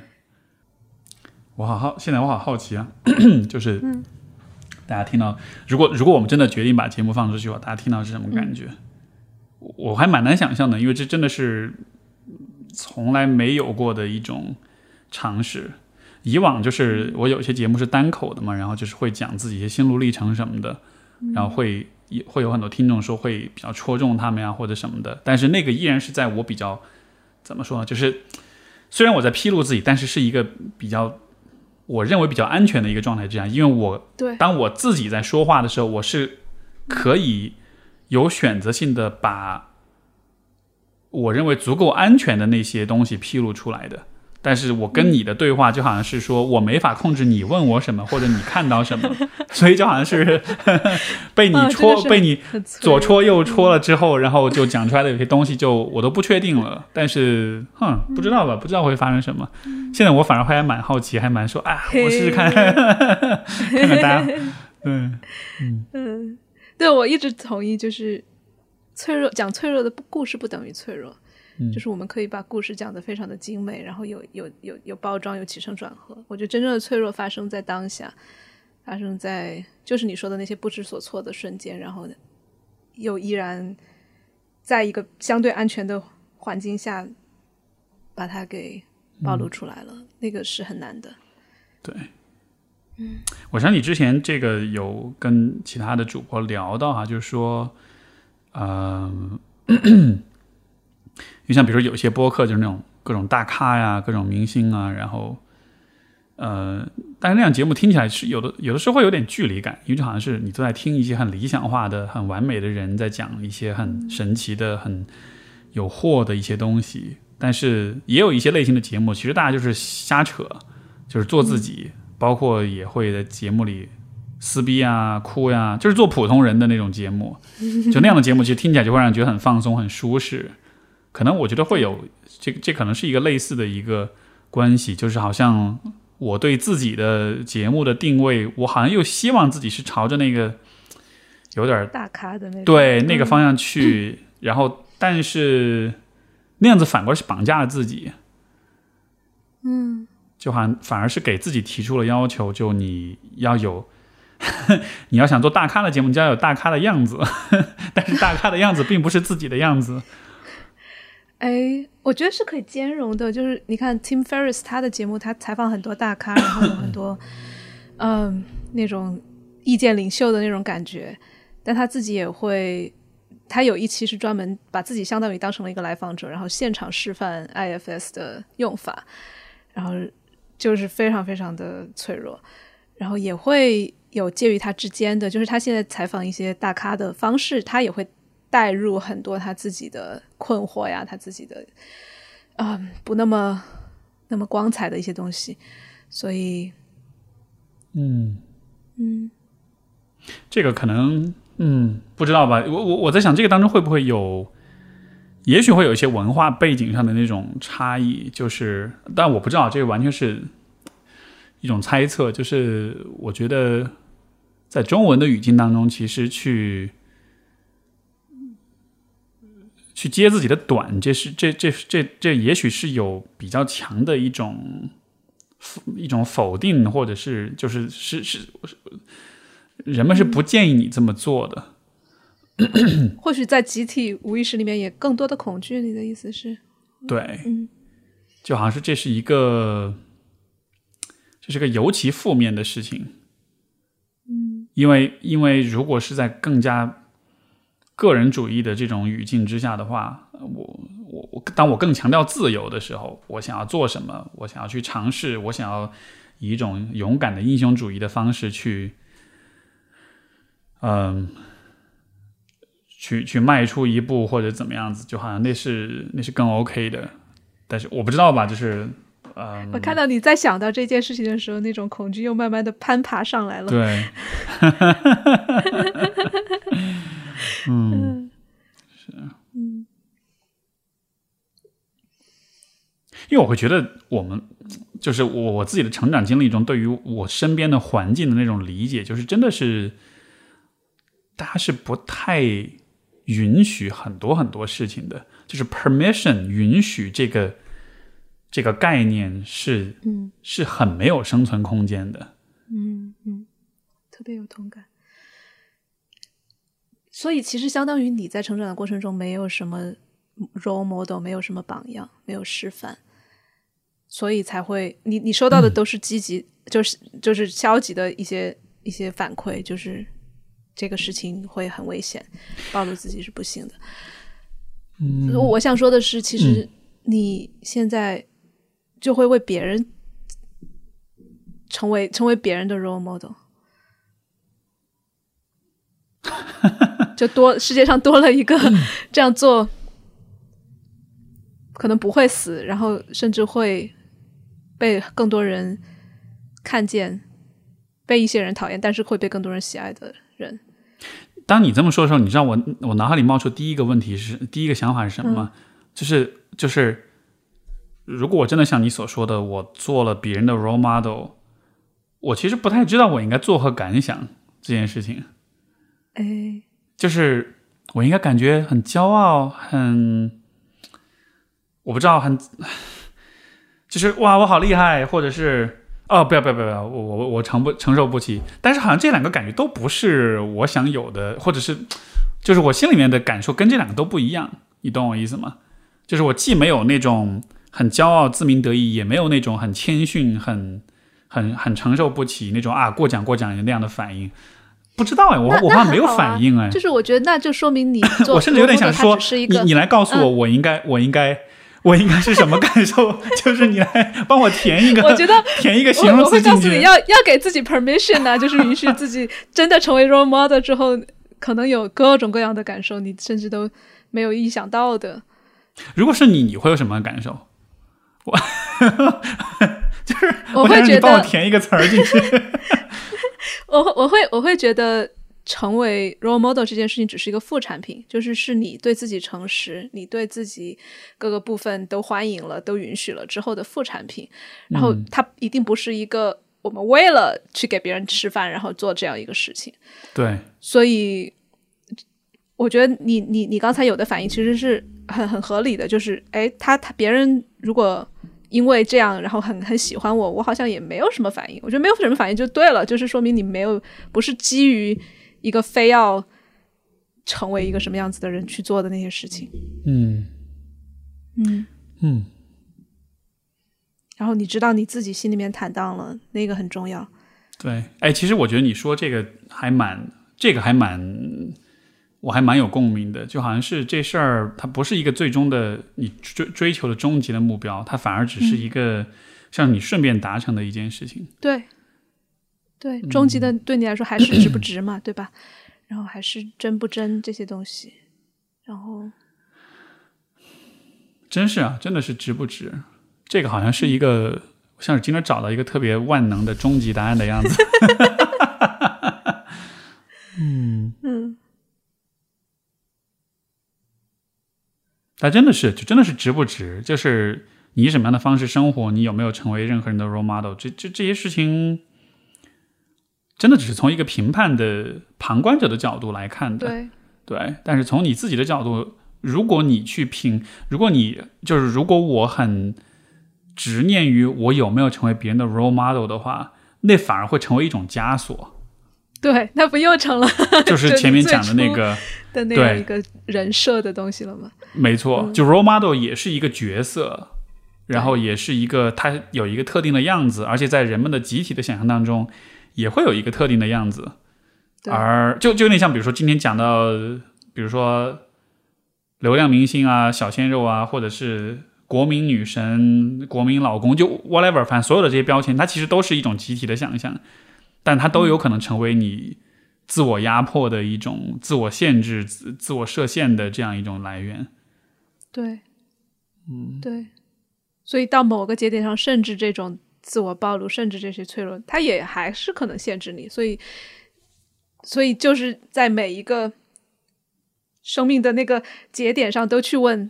那我现在要不要调整了？我因为现在可能怎么做更值得？对对，嗯，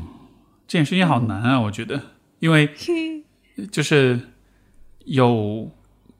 一个标签，有一个目标，有一个角色的预设，好像也是让人感到安全的，因为这样子就。就像我们前讲，我为什么会觉得，比如说这期节目没有方向感，因为好像我我放下了那个要做一个优秀主播的那样的一个 那样的一个预设，但是真的就是放下那个预设之后，就就真的会很混乱，就不知道自己怎么做是就应该怎么做，或者是应该怎么表达，应该怎么说话，就完全是进入到一个无序的一个没有方向的一个状态里了，就好难啊！人人又是很怕这种。无序跟混乱的，我们在这种状态下就是会很紧张，会害会害怕，然后就是会想要抓住一点什么，嗯，让自己有方向感。对，甚至说我也可以说，我最后抓住就是死亡，这个终这个终极的目标。对，就这个这个这个抓的还是合理的，因为这个东西确实是一个，如果说每一个抓手他的。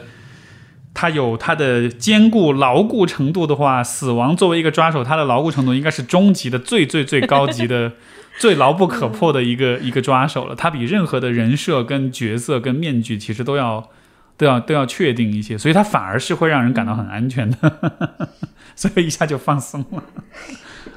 所以你看，我我听到你，其实当然肯定还是有很多的纠结，很多的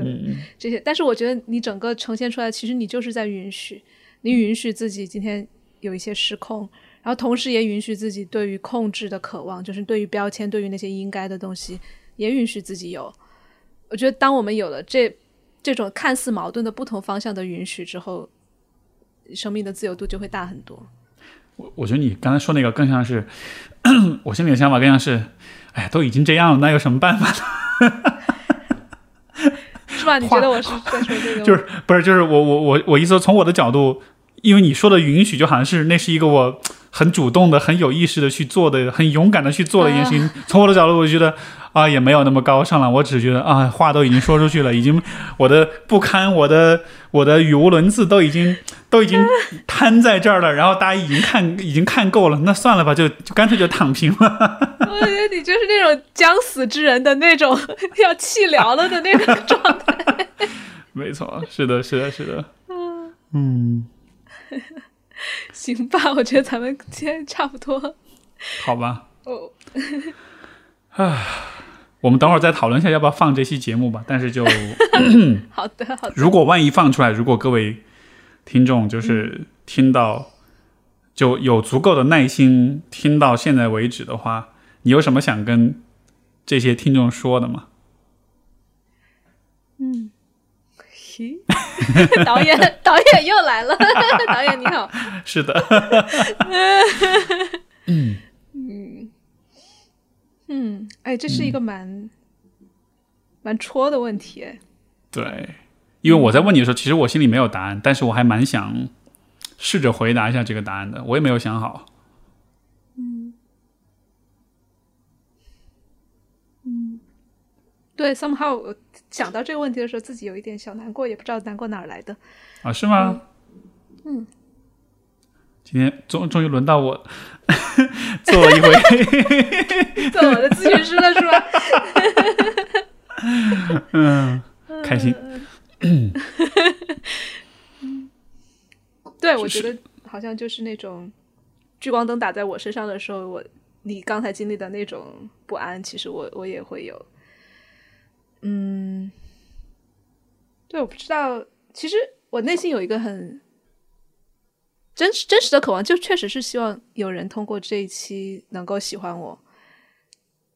就是一个很真实、很听起来有点讨好的渴望。但是我我觉得这是我或许那个难过，就是此刻这种的这种感觉，就是啊，啊，是我想要的，想要被喜欢。嗯嗯，然后想要如果有有听众新的听众从这一期认识我的话，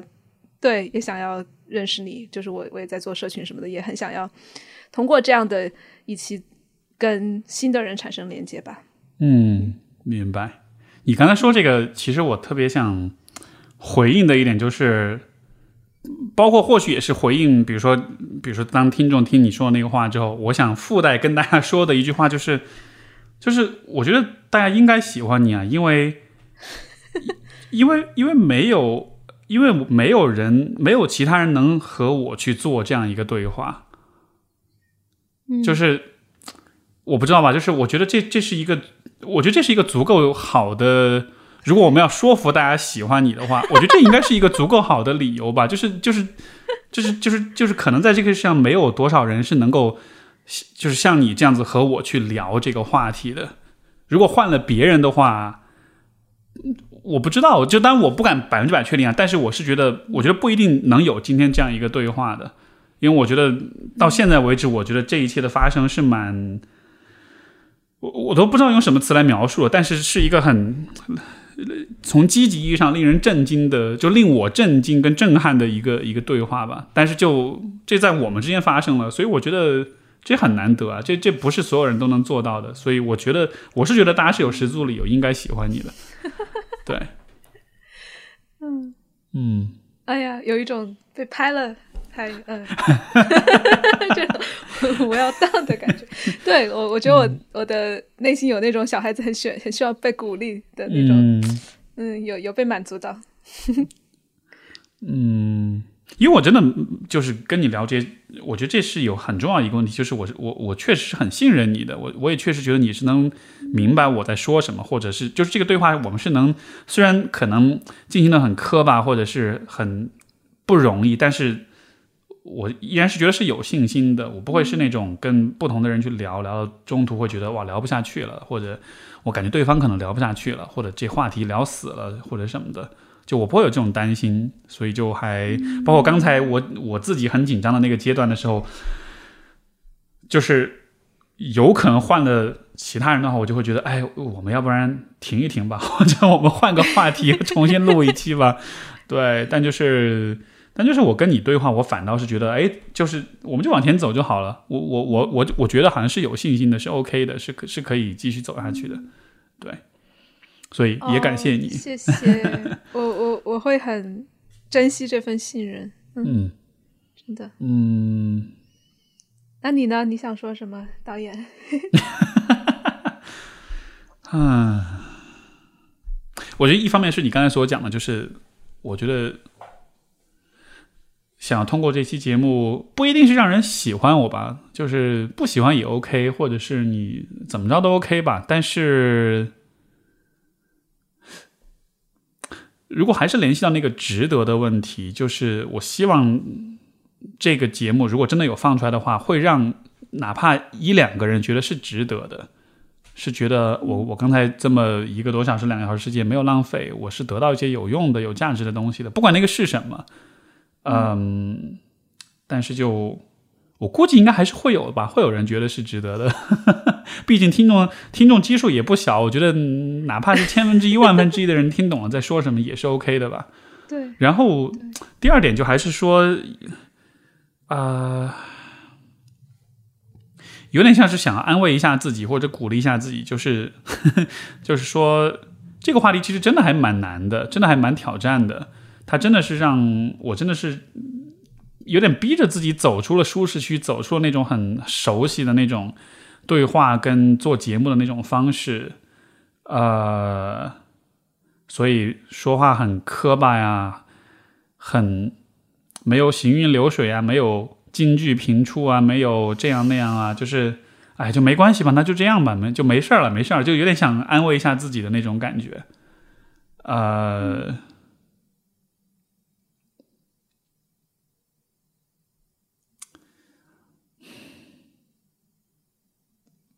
自己自我安慰了之后，就感觉还蛮好的，就是？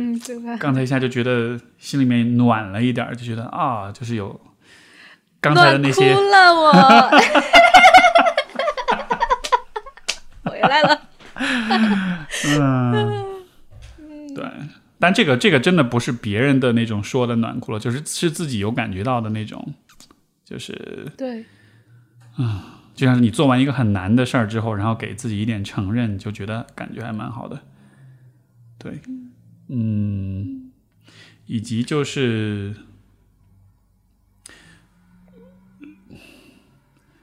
就是我，我做这一切，我的就今天整个这一些对话，这些很困难、很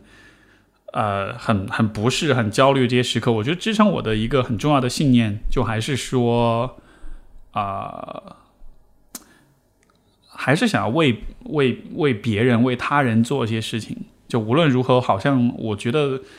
尤其经过今天这样一个过程，好像像是一个验证自己的过程。就是我会发现说，我的底色还是真的还蛮有那个去利他的那个部分的。就哪怕让自己很不舒服，但是还是蛮想要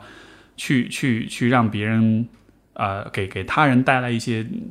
一些帮助，一些有价值的东西，这样子的。就就就好像。也算是对自己一种确认，就是我的利他不完全是一种为了让人喜欢我，或者是为了、为了那种名誉，为了那种受欢迎啊，或者是利益啊而去做的一件事情。因为就好像是我是愿意以自我牺牲的方式来利他的，所以这好像也算是对自己的一种确认和一种像是一种验证吧。所以，嗯，虽然虽然这个过程不容易，但是也最后结果还也蛮好的。对，嗯，我能感受到这种利他跟以从从观众的听众的角度出发，然后去设想一些东西，为他们创造价值，其实很不一样。就是你的，哎，是，以及到了现最后，我其实现在我有点想不起来到底说了些什么，我甚至都不知不知道这期节目到底是关于什么的，就乱七八糟的，可可能要等一下要回听一下才能？对，就觉得啊头好晕，就是刚才发生了什么那种感觉，糊里糊涂的，但是就对，就很有可能就是喝喝大了，把节目一放出去，清醒了之后会很后悔。天哪，我在干嘛？是，好吧，那那我们就到这儿，嗯，好呀。唉，那我先，忐忑，哎呀，好吧，嗯，先这样吧，那就感谢各位收听，我们就 回来了。感谢各位的收听，我们下期再见。就那种很、哎。很很很这个很熟悉的那个主播腔，那个对对，好吧，那那就这样，就这样，拜拜，各位，就这样，拜拜。嗯，感谢收听，拜。拜拜